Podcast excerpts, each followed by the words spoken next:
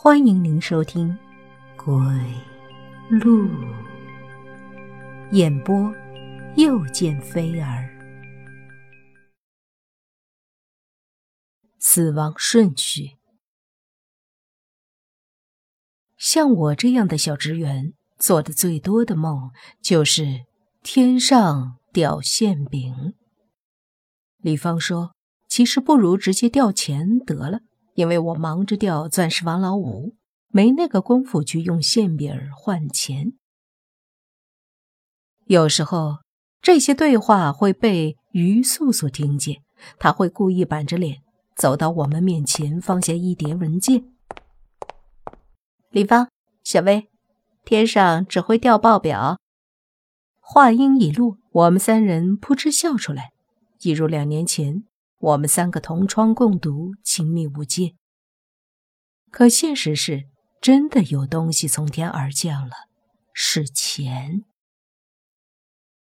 周一是七天中最困顿的一天，但鄂梅的快递却不亚于一剂猛料，因为他寄来的是三张银行卡。我撕开包裹，怔怔的看着里面那张薄薄的黑色卡片。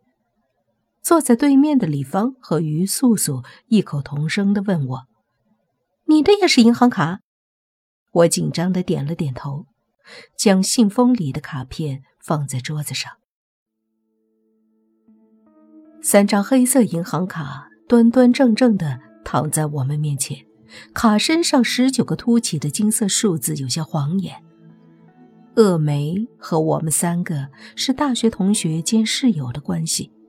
只是毕业之后，大家就没有和他联系过。他怎么会突然给我们快递银行卡？正不知所措的时候，我的手机响了，来电是一个陌生的号码。我按下接听键，一个陌生的男人的声音传来：“第一个，今天的报纸第五版。”你是谁？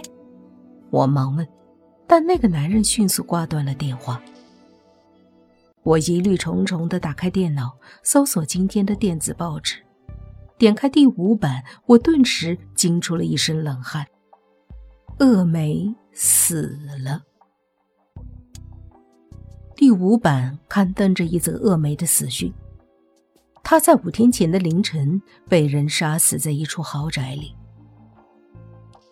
报道上还说。这个案子很是轰动，警察在现场调查了很久，却没有找到蛛丝马迹，所以才会刊登出来，希望有人能够提供线索。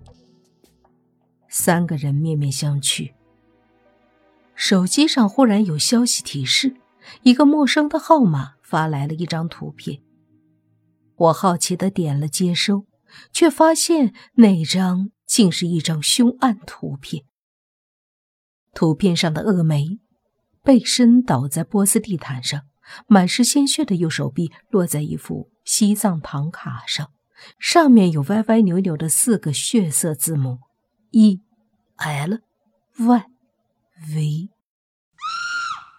第一个尖叫出来的是于素素，她把银行卡死命的抛得老远，仿佛那是一块烙铁。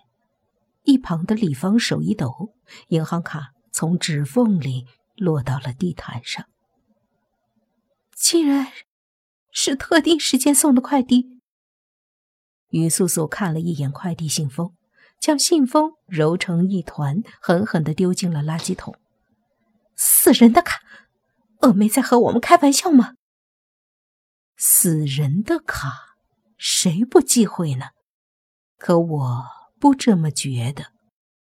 土气又迟钝的恶梅，他怎么会给我们开这样一个国际玩笑？他是被杀的，也肯定预料到自己的死亡，所以提前将自己的钱托付给我们，一定是这样。而那个神秘的陌生男人很有可能是凶手。我心里一寒，但立即打算好了一切。如果我真的能破解银行卡，首先会把钱带走。躲得远远的，那个男人根本构不成任何威胁。我故作嫌恶的将三张银行卡都丢入了垃圾桶，重重的合上桶盖，拍拍手说：“好了好了，现在什么事都没有了。”于素素和李芳的笑简直比哭还难看，真是可笑。无论是活人的钱还是死人的钱，都得要。我拿出一张卫生纸，捏住鼻子，打开垃圾桶盖，在里面翻找着。可翻来翻去，我只从垃圾桶中翻出了两张银行卡。垃圾桶里不是有三张银行卡吗？那三张银行卡的签名档上，后面分别写着李芳、于素素和我的名字，可现在属我姓名的卡却不翼而飞了。我怒骂了一句：“谁那么没良心，顺走了我的银行卡？”下班是六点半，现在是八点半，这两个小时里，于素素和李芳都有嫌疑拿走那张卡。不过好在那个人还有点良心。没有顺走另外两张银行卡。可是，他为什么不把三张卡一起拿走呢？我突然想起，鄂梅是死在一处豪宅里的，也就是说，鄂梅很有钱，但是他给我们的三张银行卡里的数额都是不相等的。那个人只拿走了那张属有我姓名的银行卡，而对另外两张无动于衷。解释只有一个：那个人猜出了密码，所以发现属有我姓名的银行卡里面是一笔巨款，而另外两张银行卡里的钱根本不值一提。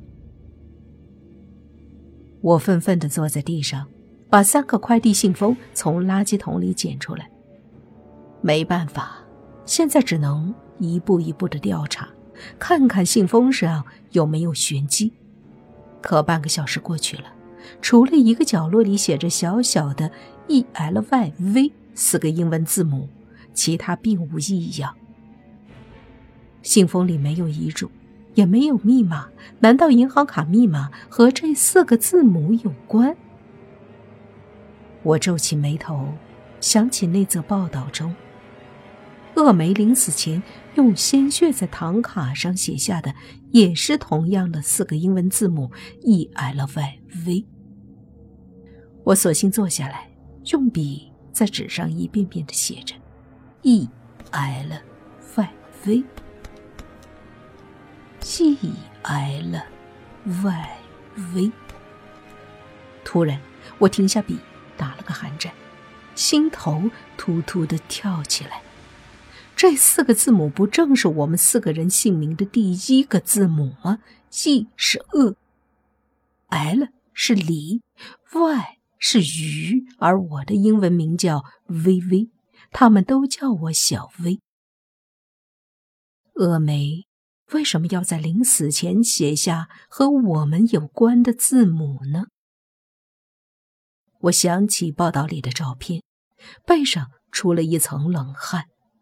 照片里的峨眉扭曲的身体如一只壁虎，在艰难的攀爬。